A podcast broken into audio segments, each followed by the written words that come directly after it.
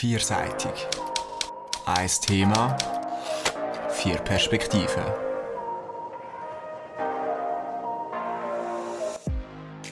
Mit Kind ganz offen über die Gefahren von Social Media reden. Datenschutz, Cybermobbing, Pädophilie. Diese Aufgabe nimmt sich Dina Jost vor. Sie ist Medienpädagogin und gibt Workshops in verschiedensten Schulen, wo genau diese Themen behandeln.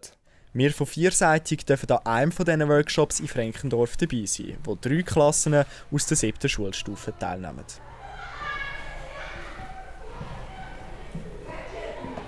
Auf der Wandtafel hängen alle Logos der Giganten aus dem Netz. Instagram, TikTok, Twitch, Google und so viel mehr. Vor dem Workshop reden wir noch kurz mit Dina Jost über ihre Einschätzung zum Bewusstsein der Kinder gegenüber den Gefahren auf Social Media. Ihr Leben ist relativ hoch überraschend hoch immer wieder. Ähm, es braucht eigentlich nicht viel von erwachsener Seite. Es braucht einfach wirklich die Bereitschaft zuzulassen und auch Grenzen zu setzen und von der eigenen Erfahrung und den eigenen Fehlern zu berichten. Von den Eltern aus, was bräuchte es da? Austausch. Das heißt, sich interessieren für das Kind, das Kind fragen, erzählen, nicht beurteilen, nicht verurteilen, sondern einfach mal hören, was läuft und von sich erzählen, sich reflektieren und schauen, was habe ich eigentlich für eine Medienzeit gehabt, weil jeder hat irgendeinen Medienzugang, jeder hat ein Medienverhalten, bewusst oder unbewusst, also dass man sich das immer wieder bewusst wird und offen bleibt für Veränderung. Wie wichtig das Vertrauen zu den Eltern ist, werden wir dann nachher noch merken. Kaum haben wir fertig geredet, trudeln auch schon 16 Kinder mit Hygienemaske ins Schulzimmer und höckeln brav ihre Reihen ihre Augen gespannt aufs Mikrofon gerichtet, hören sie meiner Co-Redakteurin Lorena und mir bei der Vorstellungsrunde zu.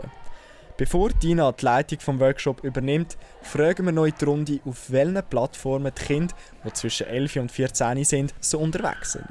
Vielleicht können wir schon ganz schnell durchgehen. Ähm, zuerst TikTok. Eigentlich alle. He? Wer ist auf Facebook?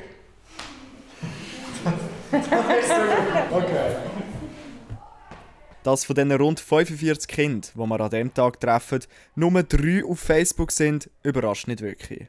Sie bewegen sich auf anderen Plattformen. Seit wann habt ihr Social Media? Äh, seit ich etwa 10 bin. Kurz bevor ich 12 geworden bin, habe ich Social Media benutzt. Also mit Instagram angefangen habe ich jetzt seit etwa eineinhalb, also seit etwa elf. Also. Das sind Ronja, der Ayan und der Marco.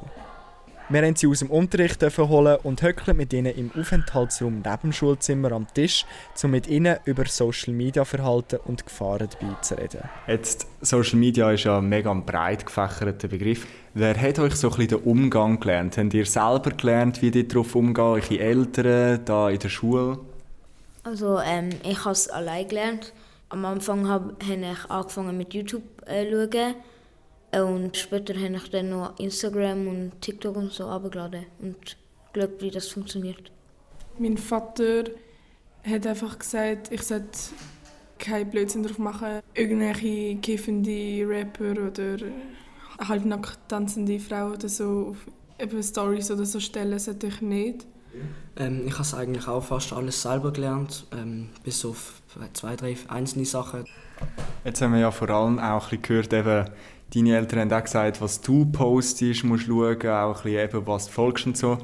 Aber jetzt angenommen, es kommt nicht von dir selber, sondern irgendjemand schreibt dir und das ist dann nicht ganz kür sozusagen. Also du weißt nicht genau, wie damit umgehen.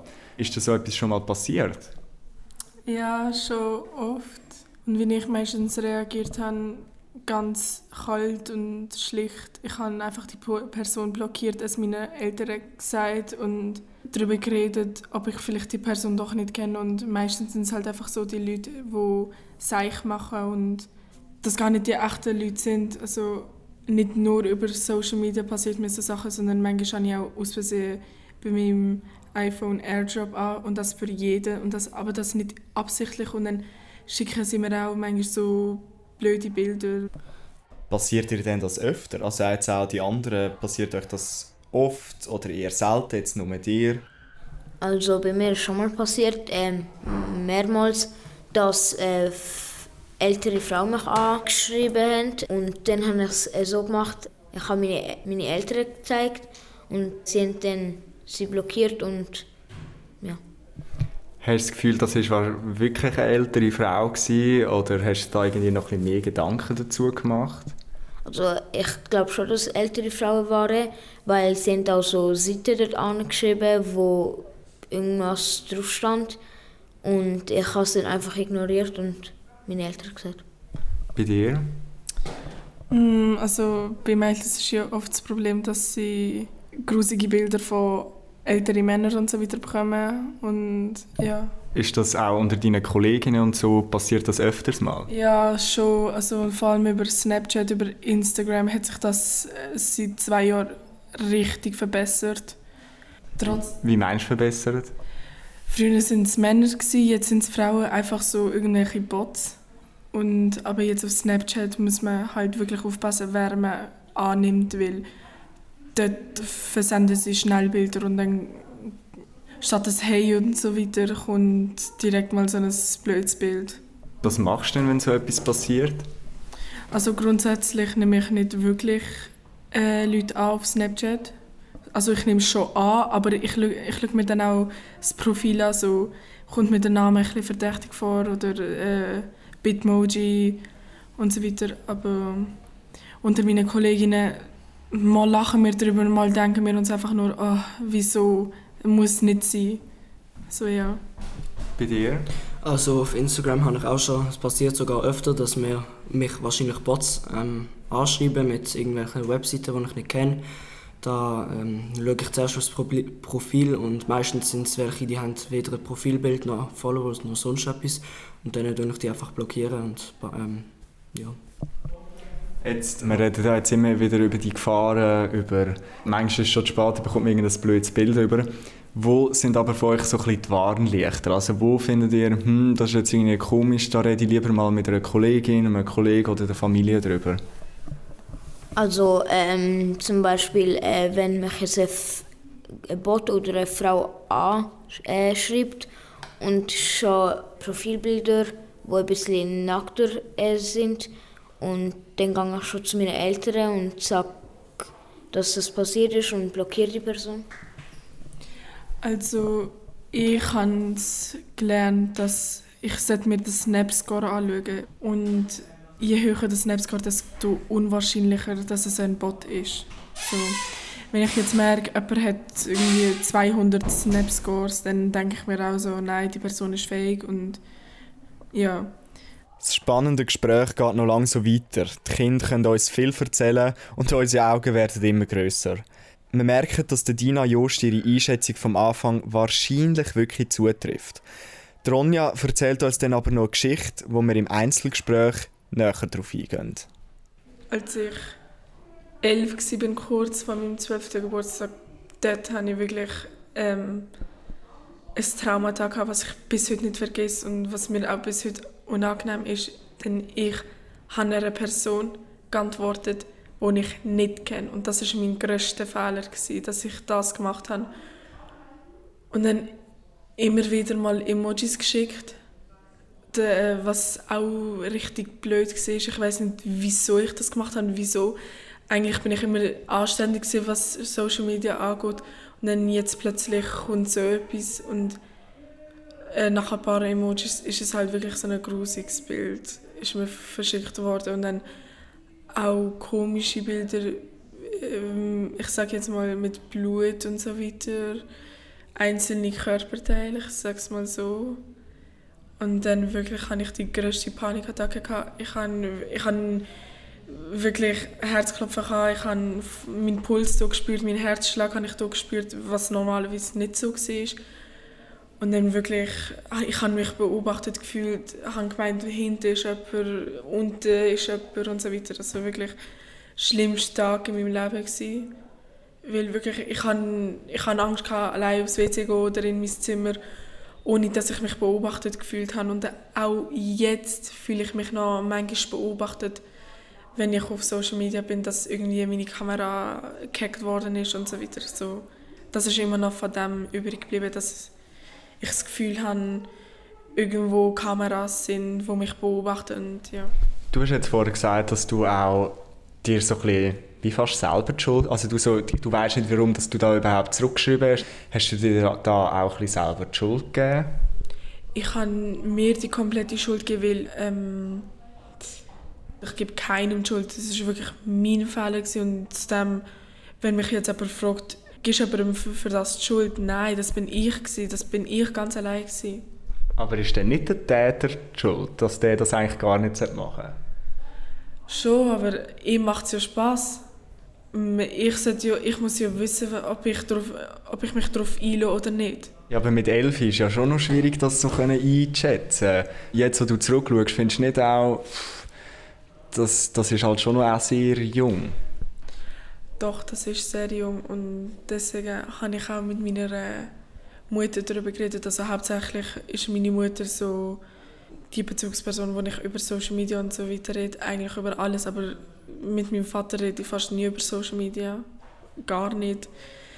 Ich habe mit ihr besprochen, was meine Geschwister dürfen und so weiter. Und ich habe eine zwölfjährige Schwester.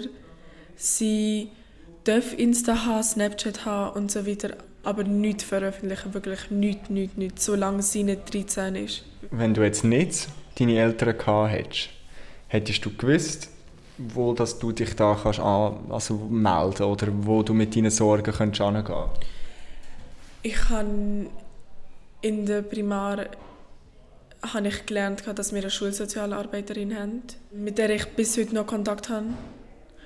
Und sie hat mir gesagt, ich soll zu ihr kommen, falls mir etwas unangenehm ist und so weiter. Und ich weiß ja auch, dass sie die Schweigepflicht hat, dass sie nichts äh, weiter erzählt. Und hätte ich jetzt meine, meine Mutter nicht gehabt oder meinen Vater nicht in, in dieser Situation, dann hätte ich ihre Nummer gehabt und hätte ihr angerufen. Und es ist kein Einzelfall. Bei jeder Befragung kann jedes Kind von so unheimlichen Geschichten erzählen. Ja, es ist so, dass einmal ein Kollege von mir ähm, bedroht worden ist von einem. Also er hat bedroht, weil er ihm keine Nacktbilder geschickt hat, weil er, weil er von ihm Nacktbilder und er hat ihm dann keine geschickt und dann hat es immer mehr Drohungen gegeben mit «Ich will deine Familie töten» oder so. Ähm, dann, wo es ihm zu viel geworden ist, dann hat es seine Mami gesagt und dann äh, haben die ihm geschrieben, wenn du das nochmal sagst oder das nochmal verlangst, dann gehen wir, vor, also gehen wir mit dem zur Polizei. Weiß man, wer das war? Nein. Also auch nicht, wie alt das die andere Person war? Man vermutet, also mein Kollege hat gesagt, man vermutet über 30, sehr wahrscheinlich. Und wie alt ist er, also dein Kollege dann zumal gewesen?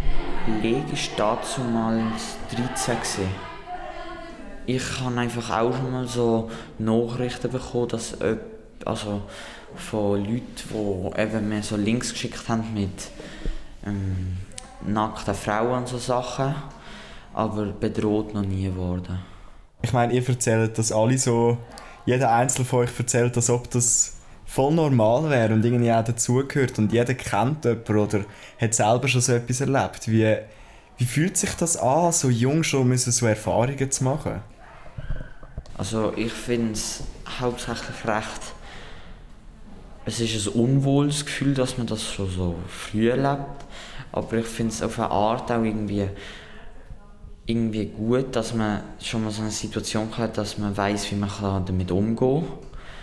Aber im ersten Moment ist es recht eklig, so eine Situation. Es wird uns klar bei diesen Gesprächen, für die Jugendlichen heute gehört das zur Normalität. Ähm, bekommst du manchmal auch irgendwelche Nachrichtenanfragen oder so von Leuten, die du nicht kennst? Ja. Was für dich? So, wie alt bist du? So halt auch Sachen, die man halt nicht so kriegen sollte. Und wenn du dann dein Alter sagst, du bist 13, oder? Ich blockiere dich direkt. Also lass nicht mal zu einer Konversation kommen? Nein, nein. Schon seit dem Anfang, wo du Instanz hast, oder hast du das zuerst müssen lernen Von Anfang an schon. Ich habe schon gewusst, dass das so kommt. Wie, wie, wie, viel passiert, wie, viel, wie oft passiert dir das, dass dir so jemand so etwas schreibt? In der Woche schon, mehr so zwei, drei. In der Woche? Mhm. Und deine Kolleginnen auch? Ja. Die Zahlen sind erschreckend. Noch erschreckender ist es aber, und das haben wir schon am Anfang von der Ronja gehört, wem dass sie eigentlich, falls denn doch mal etwas passiert, die Schuld geben. Jetzt, ihr sagt ja alles eben, blockieren, löschen und so. Wenn jetzt jemand irgendwie da in eine Falle reintappt, findet ihr, die Person ist auch ein bisschen selber schuld? Weil mittlerweile sollte man das wissen, dass man das nicht macht. Ja, wenn sie schon gerade so «Hey» schreiben und dann danach so einen Link schicken, dann, dann ist man schon selber schuld. Ein bisschen. Also, es ist schon so ein bisschen selber schuld, weil gar nicht. Ich finde, die Person ist selber schuld.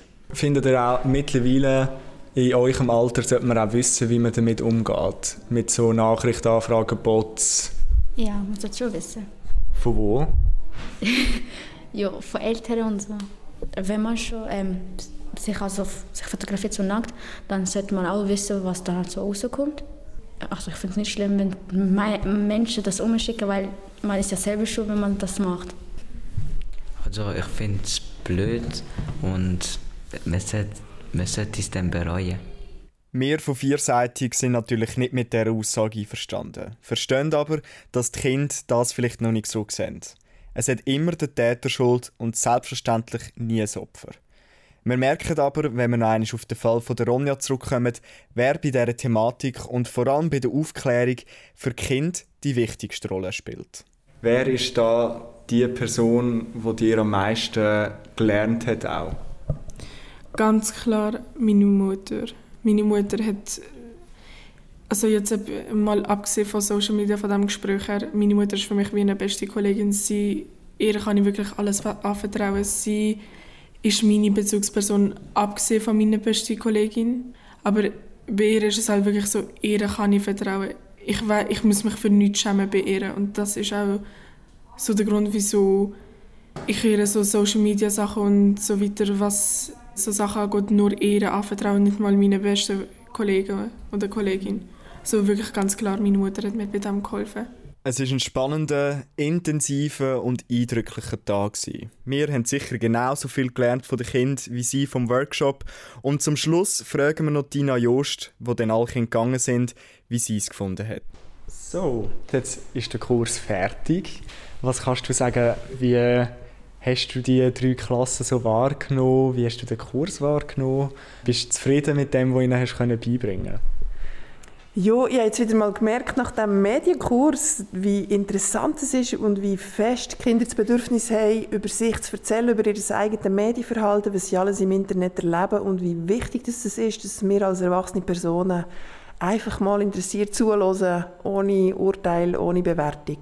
Erstaunlich, wie mediaffin die jungen Teenies heute sind. Gleichzeitig ist es aber auch erschreckend, was für ein grosser Bestandteil von ihrer Mediennutzung aus Gefahren auf den Plattformen besteht. Und wie selbstverständlich sie von alltäglichen Begegnungen reden, die mit Knopfdruck blockiert werden. Das Medienverhalten basiert auf Erfahrung und traurigerweise auch in gewissen Fällen aus kleineren oder grösseren Traumata. Darum lautet unser Tipp an alle Eltern da draussen. Es ist umso wichtiger zuzuhören, hinzuschauen und den Nachwuchs auf die ersten Erfahrungen im Netz zu begleiten.